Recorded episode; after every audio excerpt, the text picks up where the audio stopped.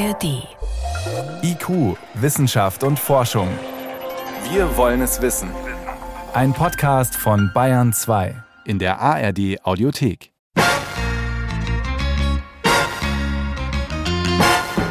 Kriminaltechnik hat seit Mitte des 19. Jahrhunderts die Ermittlungsergebnisse der Polizei immer weiter verbessert. Sie hat dabei die neuesten Technikmöglichkeiten und Forschungsergebnisse mit einbezogen. Dadurch konnten und können Verbrechen aufgeklärt werden, die zuvor unentdeckt blieben. Heute eröffnet die zunehmende Digitalisierung noch viel weitergehende Möglichkeiten.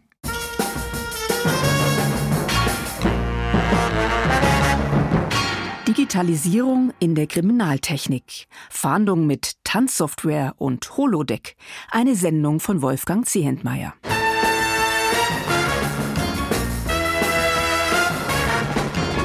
Dank neuester Technik wird es immer einfacher, Beweise dafür zu finden, ob jemand ein Verbrechen begangen hat oder, und dieser Aspekt kommt öfter zu kurz, auch Verdächtige vom Tatvorwurf auszuschließen und vor Gericht freizusprechen. Damit sie das kann, ist es wichtig zu betonen, dass die Kriminalistik Ausdruck eines Rechtsverständnisses ist, wonach der Staat Verdächtigen ein Verbrechen nachweisen muss. Im Mittelalter und der frühen Neuzeit war das noch anders. Da lag der Fokus bei Ermittlungen darauf, ein Geständnis der Verdächtigen zu bekommen, auch durch Folter. Erst im 18. Jahrhundert wandelte sich das Rechtsverständnis langsam. Damit änderte sich auch die Herangehensweise an Ermittlungen. Das Geständnis als einzige Grundlage einer Verurteilung wurde schrittweise abgelöst durch eine stärkere Berücksichtigung von Zeugenaussagen und vor allem Indizienbeweisen. Es bildeten sich, auch durch die Fortschritte der Forschung und durch neue technische Entwicklungen, Spezialisten heraus, die Tatorte in Augenschein nahmen und einfache Spuren, zum Beispiel Fußabdrücke, sicherten. So wurde seit Mitte des 19. Jahrhunderts beispielsweise die damals neu entwickelte Fotografie auch zur Beweissicherung eingesetzt.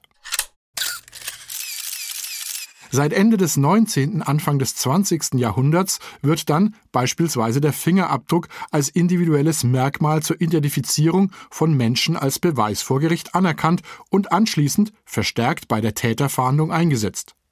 Die Spezialisierung schreitet voran und jeweils neue Erkenntnisse aus unterschiedlichen wissenschaftlichen Fachgebieten, von Chemie und Physik über die Medizin bis hin zur Psychologie, werden auch in der Kriminalistik genutzt. Mit Beginn der digitalen Revolution in den 70er und 80er Jahren des 20. Jahrhunderts werden auch Fahndung und Beweisführung immer digitaler. Je leistungsfähiger die Computer sind, desto mehr macht sich die Kriminalistik diese Technik zunutze. Die Arbeit der Ermittlerinnen und Ermittler wird dadurch um ein Vielfaches effektiver. Das zeigt ein Beispiel aus der Dokumentenprüfung im Bayerischen Landeskriminalamt in München. Der hier zuständige Mitarbeiter möchte aus grundsätzlichen Erwägungen nicht namentlich genannt werden, wir nennen ihn Hans Müller. Er schildert, wie noch vor wenigen Jahren in seiner Abteilung gearbeitet wurde. Unsere Arbeit ist stark vergleichbasierend. Wenn wir die Echtheit eines Dokuments untersuchen, dann müssen wir mal wissen, wie würde dann ein echtes Dokument aussehen. Und dann arbeiten wir da die Unterschiede heraus und kommen dann zu dem Schluss, ist es echt oder ist es falsch. Früher hat das dann im Prinzip so ausgesehen, dass man in eine große Sammlung gegangen ist und hat dann in Karteikästen, in Ordnern, in Schubkästen mit der Hand nach vergleichbaren Dokumenten gesucht. Und diese Suche in dem Vergleichsmaterial kann auch bis zu 45 Minuten gebraucht haben im Einzelfall. Um den ständig wachsenden Bedarf an Prüfungen bei einer steigenden Zahl unterschiedlicher Dokumente zu bewältigen, blieb gar keine andere Wahl, als die Hilfe der Digitaltechnik in Anspruch zu nehmen. Zunächst wurde ein handelsüblicher Kopierer zum einfachen Scannen der Dokumente eingesetzt. Der Kopierer konnte aber viele der Sicherheitsmerkmale von offiziellen Dokumenten, wie zum Beispiel Wasserzeichen, gar nicht richtig darstellen. Dann wurde ein Gerät gekauft, das wesentlich bessere Qualität brachte, doch bei weitem nicht schnell genug war, die Flut an Anfragen zu bewältigen. Deswegen nutzte Müller sein Fachwissen und sein technisches Geschick und baute selbst ein Gerät, das alle benötigten Spezialaufnahmen machen konnte, aber in einem Bruchteil der Zeit. Das neue Gerät sollte also vor allem schneller sein als das alte Gerät, das wir kommerziell erworben hatten. Und wir konnten also einen Zeitvorteil von ungefähr dem Faktor 10 realisieren. Also statt ungefähr 90 Sekunden für eine Standardbildsequenz braucht es jetzt 9 Sekunden. Zudem ist das Gerät Marke Eigenbau auch noch viel einfacher zu bedienen. Das fertige Gerät hat die Größe ungefähr von einer Waschmaschine Und so einfach wie eine Waschmaschine sollte es auch zu bedienen sein. Das bedeutet, ich sage nicht, was es genau tun soll, sondern ich sage ihm, was werfe ich in das Gerät hinein. Zum Beispiel Buntwäsche oder nur weiße Wäsche, Baumwolle. Und dann wähle ich ein entsprechendes Programm, drücke auf Start und das Gerät macht dann alles von alleine. Übersetzt auf Dokumente bedeutet das, dass man dem Gerät zum Beispiel sagt, ob man einen Reisepass drauflegt zur Erfassung oder vielleicht eine Geburtsurkunde oder ein Zeugnis. Im Prinzip funktioniert das Gerät so ähnlich wie ein Kopierer. Es hat eine Auflichtplatte, auf die man das Dokument drauflegen kann und einen Deckel, den man dann zumachen kann. Und wenn man dann auf Start drückt, dann läuft ein automatisiertes Programm ab, das dann mehrere Aufnahmen anfertigt mit verschiedenen Belichtungs- und Filtermethoden. Und das sind dann genau die Aufgaben, die diesem Programm zugeordnet sind. Sobald die Aufnahmen erzeugt worden sind, werden die Dokumente automatisch ausgeschnitten und gerade gerichtet und werden dann nach einer automatisierten Voruntersuchung in einem Archiv gespeichert. Hier können Sie anschließend digital in besserer Qualität wesentlich schneller gefunden und als Vergleichsgrundlage herangezogen werden, als das analog jemals möglich gewesen wäre.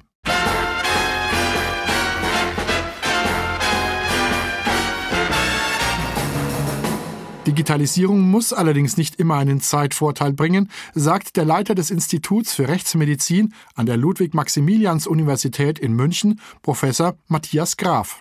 Ein einfaches Beispiel. Inzwischen kriegen wir Krankenunterlagen häufig digitalisiert, nicht mehr in Papierform. Sie brauchen viel, viel länger, diese digitalen Files alle durchzuschauen, als händisch eine Akte in die Hand zu nehmen und durchzugucken, wo Sie denn die Kurvenblätter finden, wo Sie die Pflegeberichte haben. Das sehen Sie auf einen Blick. Die Rechtsmedizin nutzt deswegen Digitaltechnik in erster Linie da, wo genaue Ergebnisse gebraucht werden und der höhere Zeitaufwand gerechtfertigt ist, sagt Dr. Florian Fischer, der in der Münchner Rechtsmedizin für die Digitaltechnik zuständig ist. Das sind Fälle, die sehr zeitaufwendig sind, weil viele Untersuchungen durchgeführt werden müssen, weil man Ergebnisse bestätigen muss, weil man mit anderen Abteilungen sehr eng zusammenarbeiten muss. Und da ist natürlich die Digitalisierung aufgrund des einfachen Datentransfers, aufgrund der multiplen Verwendbarkeit der Daten ein ganz immenser Vorteil. Und es sind Fälle, die besonders viel Sorgfalt erfordern. Ein Gerät, das durch Digitaltechnik der Rechtsmedizin hilft, die Untersuchungsergebnisse zu verbessern, ist der Computertomograph, kurz CT. Eine Computertomographie ist ein Schnittbildverfahren. Das heißt, ein menschlicher Körper, ob lebend oder tot, wird in einen Computertomographen gefahren, der grob gesprochen so funktioniert, dass eine Strahlenquelle, also eine Röntgenröhre, um den Körper rotiert. Und auf der anderen Seite, gegenüberliegend von dieser Röntgenröhre, ist ein nunmehr natürlich digitaler Detektor, der misst, wie viel Strahlung kommt auf der anderen Seite an. Und aus vielen, vielen Einzeldaten rechnet der Computer Bilder, also die Einzelinformationen, wie viel Strahlung habe ich noch an einer bestimmten Stelle in diesem Körper. Und dann habe ich als Endergebnis ein Schnittbild können Sie sich vorstellen, wie wenn Sie eine Scheibe von einer Salami abschneiden. Dann haben Sie auch ein Schnittbild von dieser Salami, während Sie vorher nur die ganze Salami gesehen haben. Und dann sehen Sie, dass da einzelne kleine Fettkörner und kleine Fleischstücke drin sind. Das sehen Sie halt dann im menschlichen Körper als Organe, Knochen. Und dadurch, dass wir überhaupt nichts wissen über den Patienten oder viele kleine Aspekte in der Rechtsmedizin Bedeutung erlangen können, fahren wir den ganzen Körper. Und ein ganzer Körper in dünnen Schnittbildern errechnet, das ist dann bei einer Untersuchung sind es schon 3000 Schnittbilder. Sowohl die Untersuchung als auch die Auswertung der Ergebnisse kosten wesentlich mehr Zeit als bisherige Untersuchungsmethoden. Trotzdem gibt es einen Katalog an Fällen, bei denen der CT immer zum Einsatz kommt. Das sind zum Beispiel alle Tötungsdelikte und Kindesmisshandlungen. Das ist ganz wichtig, eben aufgrund des Screenings für Misshandlungen, damit man das auf keinen Fall übersieht, weil die Auswirkungen unter Umständen für Geschwisterkinder ja so erheblich wären ganz abgesehen von dem eigentlichen Drama, das in aller Regel dahinter steckt. Und bei Verkehrsunfällen, die gehen in aller Regel auch durch den Computertomographen, weil die Gesamtheit des Überblicks über das Skelettsystem für diese rekonstruktiven Fragestellungen eben so von Vorteil ist. Die Vorteile der Digitaltechnik in der Rechtsmedizin liegen also nicht so sehr in der Zeitersparnis, sondern in präzisen Untersuchungsergebnissen. Matthias Graf die digitalen Techniken, die wir verwenden, sind letztendlich moderne Hilfsmittel für uns. Die eigentliche Kompetenz des Rechtsmediziners besteht ja darin, dass er mit eigenen Augen, mit eigenen Händen Befunde wahrnimmt, diese interpretiert und letztendlich Gutachtenfragen beantwortet. Da hilft mir die Digitalisierung nicht direkt, sondern nur indirekt als Hilfsmittel. Und in bestimmten Fällen ist das Ergebnis nicht nur präziser, sondern auch schneller da. Florian Fischer Die Suche nach einem Projektil in einem menschlichen Körper ist ohne CT extrem mühsam. Im CT ist es ein Kinderspiel, weil so ein Projektil, das ist aus Metall, das leuchtet im CT auf wie eine blinkende Leuchtdiode.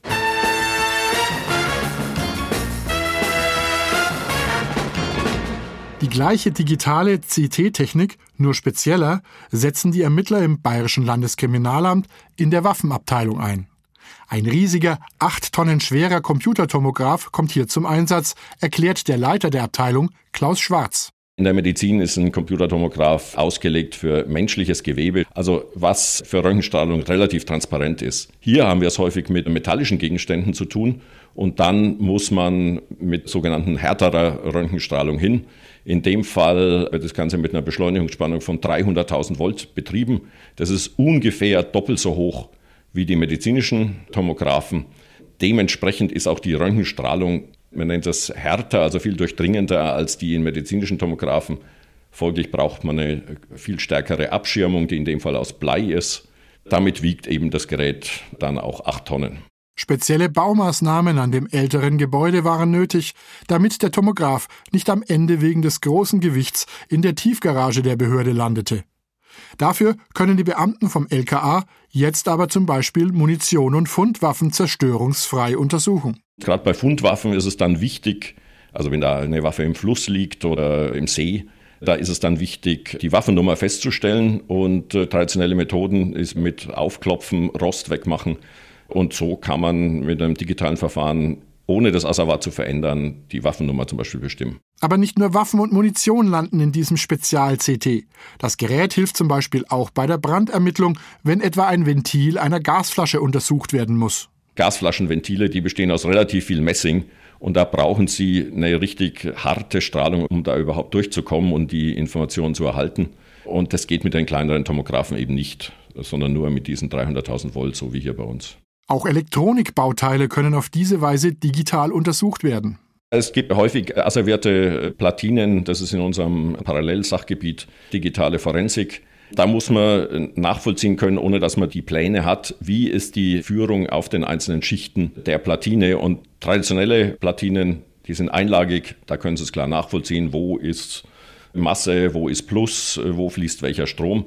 Aber jetzt haben Sie heutzutage moderne Platinen in mehreren Schichten. Da kann man es optisch nicht mehr sehen und man will halt unter gewissen Bedingungen, zum Beispiel bei Navigationssystemen, den Chip selber kontaktieren. Und dazu muss man auch dann wieder wissen, wie ist der auf der Platine verschaltet, ohne dass man Informationen hat vom Hersteller. Und jetzt mit dem Computertomographen kann ich mir jede einzelne Platinenschicht digital darstellen und weiß dann auch, wo ich dann wirklich kontaktieren muss. Und weil bei diesem Verfahren die untersuchten Gegenstände nicht zerstört werden müssen, konnten die Ermittler in einem kuriosen Fall sogar das Innenleben einer von Betrügern manipulierten Roulettekugel ans Licht bringen. Die haben eine Roulettekugel entwickelt, die von außen steuerbar war. Also man hat es nicht gesehen, die hat sich optisch von anderen Roulettekugeln nicht unterschieden, also weiß und ist auch ganz normal gerollt. Aber im Innern hat sich dann eben verborgen eine induktive Ladevorrichtung, ein Akku, eine Antenne, um die anzusteuern und zusätzlich einen Vibrationsmotor.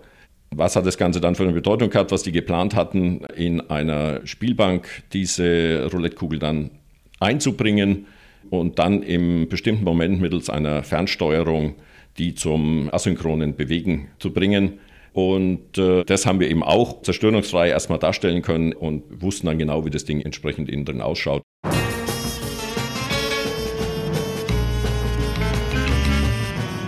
Dass die Digitalisierung der Kriminaltechnik immer wieder neue Wege eröffnet, beweist Dirk Labudde. Der Professor am Lehrstuhl für Forensik und Biomechanik an der Hochschule Mittweida nutzt zum Beispiel eine ähnliche Abstraktionsmethode, wie sie auch in einer Gaming-Tanzsoftware genutzt wird, um mögliche Täter zu identifizieren. Bei der Tanzsoftware, die vor allem auf Fernsehkonsolen angeboten wird, werden auf dem Fernseher Tanzschritte und Bewegungen vorgegeben. Das Ziel des Spielers ist es, die Bewegungen so genau wie möglich nachzumachen. Eine Kamera, die auf den Spieler gerichtet ist, kontrolliert die Bewegungen dadurch, dass sie die Figur des Spielers zu einem Strichmännchen abstrahiert und mit den vorgegebenen Bewegungen der Tanzsoftware vergleicht. In etwa so arbeitet auch die Software von Professor Labudde. Wir haben eine Methode entwickelt, wie man verschleierte Personen in Videomaterial wiedererkennen kann. Im Wesentlichen nutzen wir ein sogenanntes künstliches Skelett. Jeder kann sich, glaube ich, ein natürliches, normales Skelett vorstellen. Und in unserem Fall ist es so, dass wir dieses Skelett versuchen zu abstrahieren. Also wenn man jetzt sich vorstellt, ein Strichmännchen und diese Striche gehen also immer von Gelenk zu Gelenk, ja, also vom Schultergelenk zum Ellbogengelenk zum Handgelenk. Dann entsteht ein Strichmännchen, aber mit ganz charakteristischen Längen. Und das ist sozusagen also unsere Methode, wie man die Menschen mit einem möglichen Tatverdächtigen abgleichen kann, um dann zu sagen, mit einer großen Wahrscheinlichkeit handelt es sich bei ihrem Tatverdächtigen um den Täter aus diesem Video. Die Methode wird allerdings mancherorts skeptisch beäugt und auch Labude weiß, dass sie noch einige Hürden nehmen muss, bis ein Gericht sie ohne weiteres als Beweis akzeptiert. Das ist natürlich noch keine standardisierte Methode. Ja. Also bei DNA, Fingerabdruck, also das sind standardisierte Methoden, die sind dann also wirklich gleich als Sachbeweis vor Gericht dann auch zugelassen. Das sind wir natürlich noch nicht. Ähm, wir arbeiten da dran. Wir haben folgendermaßen gemacht. Wir haben also von einer Firma, ähm, die haben ganz viele Bodyscans gemacht von Menschen, wo man dann wirklich die einzelnen Extremitäten auch vermessen hat. Und wir haben diese Daten gekauft und haben aus diesen anthropometrischen Daten ja also die ganzen Skelette berechnet und haben am Ende festgestellt, dass eigentlich diese Skelette wirklich hoch individuell sind und wir sind auf einen Wert gekommen von 10 hoch minus 10. 10 hoch minus 10 wäre diese Duplikatswahrscheinlichkeit.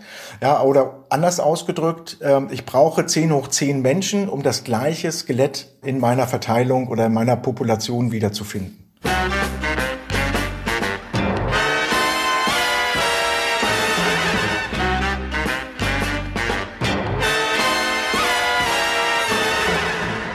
Die neueste Entwicklung in Sachen Digitalisierung in der Kriminaltechnik befindet sich im Landeskriminalamt in München. Dort hat die Behörde einen Raum eingerichtet, den sie, in Anspielung auf die US-amerikanische Fernsehserie Raumschiff Enterprise das nächste Jahrhundert, als Holodeck bezeichnet. Eine 3D-Simulation, die bereits in der Auftaktfolge der Science-Fiction-Serie Mission Farpoint aus dem Jahr 1987 so eingeführt wurde. Ich suche Commander Data. Er soll sich auf diesem Deck befinden. Ich lokalisiere Commander Data auf dem Holodeck im Bereich 4J. Erstaunlich, wie realistisch diese Simulationen sind. Einige Dinge sind echt, Sir. Der Transporterstrahl kann menschliche Körper in Energiemuster zerlegen und dann wieder zusammensetzen. Ja, natürlich. Und diese Felsen und Gewächse sind viel einfacher strukturiert. Korrekt, Sir. Wir nähern uns der hinteren Wand. Ich sehe sie nicht. Wir stehen direkt davor. Unglaublich. Zwar verfügen die Techniker im Landeskriminalamt noch nicht über den fiktiven Transporterstrahl aus dem 24. Jahrhundert. Doch auch bei der Erstellung der Bilder, die später im realen Holodeck der Polizeibehörde eingesetzt werden, sind Strahlen nötig. Die Aufnahmen eines speziellen Scanners, der den Tatort mit Laserstrahlen millimetergenau digitalisiert. Ralf Breker ist Leiter der forensischen Medientechnik beim LKA Bayern und für die Technik des realen Holodecks zuständig. Früher ist es ja so gewesen, dass man die Tatorte ausschließlich fotografisch gesichert hat. Seit 2009 nehmen wir Kapitaldelikte dreidimensional auf. Das heißt, Tatorte werden mit einem Laserscanner vermessen. Der Vorteil natürlich an einer dreidimensionalen Vermessung ist die dritte Dimension. Das heißt, ich kann mich frei durch den Tatort bewegen, ich kann Messungen durchführen. Ein 3D-Modell ist eine 1 zu 1 Kopie der Realität. Dieses 3D-Modell konnte man aber früher natürlich auch bloß am Monitor betrachten, das heißt auch wieder auf einem 2D-Medium. Und deshalb ist es eine konsequente Weiterentwicklung, dass man ein 3D-Modell in die virtuelle Realität überführt, damit man selbst direkt in diesem 3D-Modell drin steht und sozusagen eintaucht in das 3D-Modell. Und das kann man nicht nur alleine. Das heißt, das Ganze ist eine Multi-User-Anwendung. Das heißt, wir können mit bis zu 100 Anwendern gleichzeitig in diese Szene. Diese Anwender können miteinander interagieren, kommunizieren und sind über Voice-Chat miteinander verbunden. Dazu wurde im Landeskriminalamt ein Raum mit modernster Virtual Reality Technik ausgestattet. Ein etwa 70 Quadratmeter großes Zimmer ist unterteilt in einen Zuschauerraum und die eigentliche Holodeckfläche. Im Zuschauerbereich können Menschen, zum Beispiel Zeugen, Ermittler oder Prozessbeteiligte, verfolgen, was auf dem Holodeck passiert. Auf dem Holodeck selbst versetzen sich Menschen mittels Virtual Reality Brillen direkt in den zuvor gescannten Tatort. Diese speziellen Brillen enthalten zwei kleine, hochauflösende Bildschirme zur Darstellung der Bilder. Sie simulieren ein Raumgefühl, indem sie, wie beim normalen Sehen, jedem Auge einzeln die jeweils dazu nötige Sicht zeigen. Zugleich enthält die Brille Sensoren, die die Lage und Position des Kopfes erfassen. Wenn man den Kopf bewegt, ändern sich die Bilder entsprechend. Dadurch nimmt das Gehirn binnen kürzester Zeit diesen virtuellen Raum als gegeben an. Grundlage der virtuellen Bilder ist immer wieder auch die Arbeit der Spurensicherung am Tatort. Da Bayern Flächenland ist, ist es uns natürlich auch nicht möglich, immer sofort nach einer Tat am Tatort zu sein. Und das ist sehr häufig der Fall, dass Asservate schon nicht mehr am Tatort sind, beziehungsweise auch die Leichen eventuell in die Rechtsmedizin transportiert wurden. Dann ist es aber trotzdem für uns möglich, den Tatort exakt auch wieder zu rekonstruieren, da die Ermittler draußen an den Dienststellen auch in der Lage sind, fotografisch die Asservate entsprechend fotogrammetrisch zu sichern. Und diese fotogrammetrischen Modelle können dann in unser 3D-Modell nachträglich eingebaut werden auf vermessungstechnischer Grundlage. Das heißt, die werden nicht so Pi mal Daumen eingesetzt, sondern sind millimetergenau dann an dem Punkt, wo sie auch sein sollen, an der Position, wo sie auch sein sollen. Das Ganze muss ja gerichtsverwertbar sein. Ja? Und deshalb ist es natürlich ganz, ganz wichtig, dass wir akkurat arbeiten. Das funktioniert sogar mit Tatorten aus der Vergangenheit. So konnte beispielsweise der Tatort des Oktoberfestattentats aus dem Jahr 1980 virtuell auf Basis der damals am Tatort gesicherten Spuren digital nachgebaut werden. Dadurch, so stellten die Ermittler anschließend fest, konnten sich Zeugen besser erinnern, korrigierten ihren Standort und teilweise sogar ihre Aussagen. Aber auch die Ermittler und Ermittlerinnen können in dieser virtuellen Simulation Aussagen überprüfen, Blickwinkel von Tätern, Opfern oder Zeugen einnehmen. Mit dem virtuellen Avatar ähm, können Sie natürlich jede Position in dem 3D-Modell einnehmen. Es ist möglich, dass man virtuelle Kameras beispielsweise an Fenstern positioniert, um so halt eben eine Zeugensicht rekonstruiert.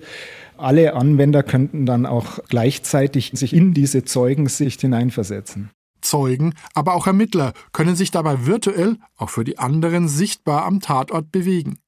Dazu werden sie zuvor von einem Scanner zu einem fotorealistischen Avatar digitalisiert.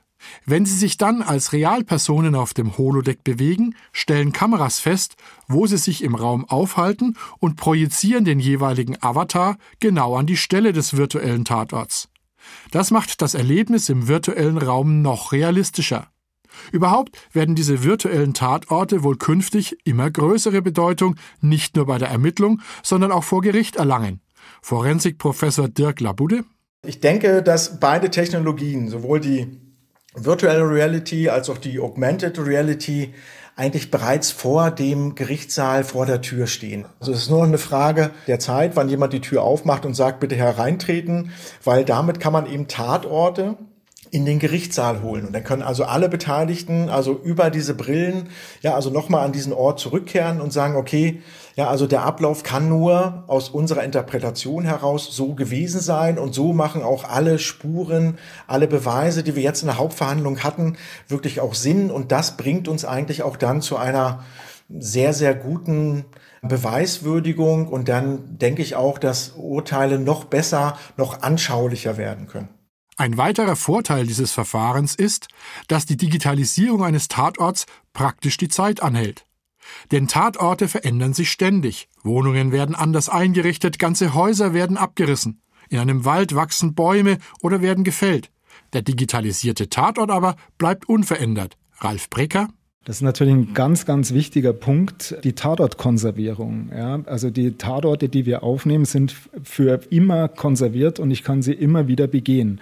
Also stellen Sie sich nur mal vor, ein Mordfall, ähm, der geht irgendwann einmal nach fünf oder nach zehn Jahren in Revision, dann ist dieser Tatort natürlich auch noch ähm, virtuell vorhanden und kann von Ermittlern beziehungsweise Spurensicherern oder auch dem Gericht begangen werden der Tatort ist genau noch so vorhanden wie vor fünf oder vor zehn Jahren. Ja, und der Tatort ist genauso begehbar wie ein Tag nach der Tat.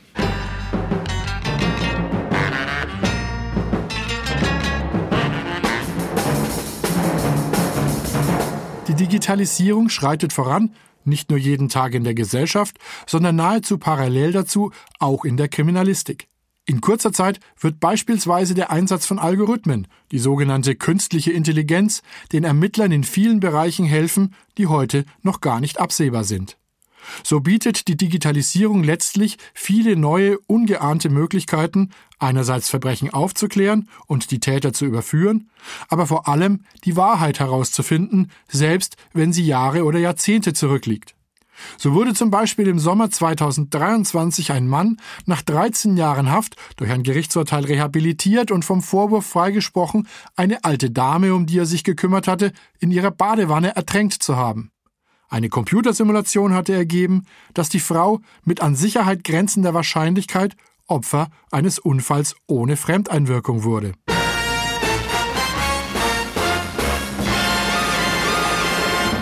Das war IQ, Wissenschaft und Forschung. Heute mit dem Thema Digitalisierung in der Kriminaltechnik, Fahndung mit Tanzsoftware und Holodeck. Eine Sendung von Wolfgang Zehentmeier.